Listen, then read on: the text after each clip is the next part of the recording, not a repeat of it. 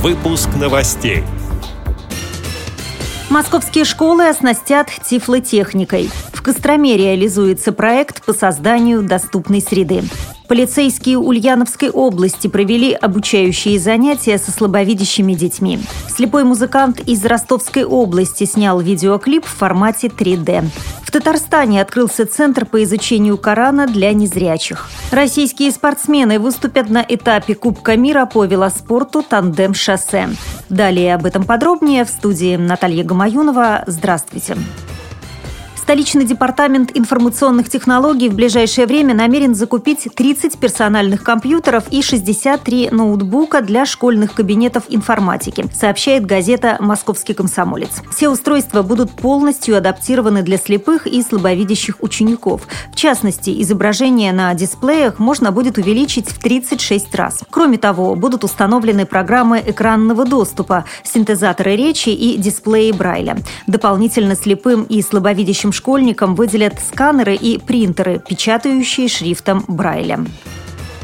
Костромская региональная организация ВОЗ приступила к активной фазе проекта создания универсальной модели и доступности социального объекта для инвалидов по зрению Костромской области, на реализацию которого был получен грант Национального благотворительного фонда, сообщает председатель организации ВОЗ Дмитрий Андреев. Мы на базе наших семи местных организаций будем оснащать помещения и прилегающие территории тактильными средствами адаптации. Это плитка тактильная для улицы и для помещений, это таблички с плоскопечатным шрифтом и дублированием шрифтом Брайля.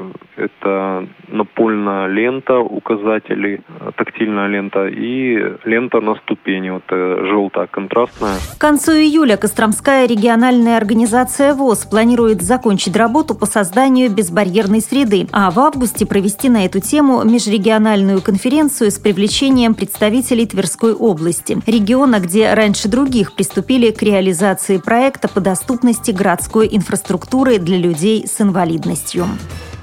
В рамках акции «Экспресс дорожной безопасности» полицейские Ульяновской области посетили коррекционную школу-интернат для слабовидящих детей. Они рассказали о правилах дорожной безопасности и показали тематические мультфильмы. В ходе занятия ребята изучили дорожные знаки по специальным обучающим карточкам, ответили на вопросы викторины и вместе с инспекторами ГИБДД закрепили на практике правила перехода проезжей части дороги по зебре, сообщает пресс-служба управления МВД России по Ульяновской Ульяновской области.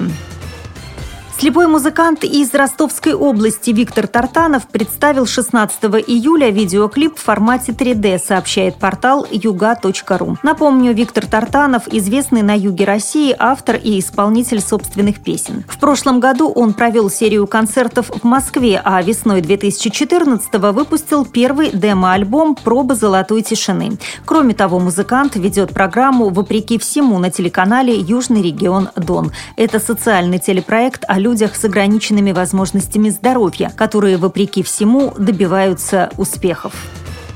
В Альметьевском районе Татарстана состоялось торжественное открытие Центра по изучению Корана для незрячих и слабовидящих людей, сообщает портал islam.ru. Это очередное мероприятие в рамках акции «Рамазан. Месяц добрых дел», объявленной Духовным управлением мусульман республики. Церемония началась с поздравлений заместителя муфтия Татарстана Рустама Хазрата Батрова. Он преподнес новому центру подарок – Коран и книги на религиозную тему, напечатанные шрифтом Брайля. Израиля. Во время открытия организаторы центра подчеркнули, что раз в неделю одна из транспортных компаний города на благотворительной основе будет привозить инвалидов по зрению на курсы, а затем развозить их по домам.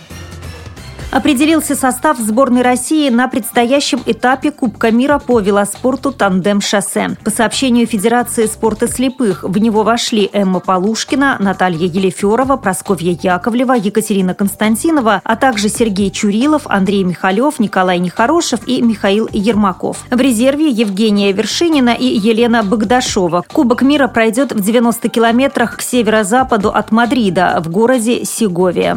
С этими и другими новостями вы можете познакомиться на сайте Радио ВОЗ. Мы будем рады рассказать о событиях в вашем регионе. Пишите нам по адресу новости собака ру. Я желаю вам хороших выходных, всего доброго и до встречи в понедельник.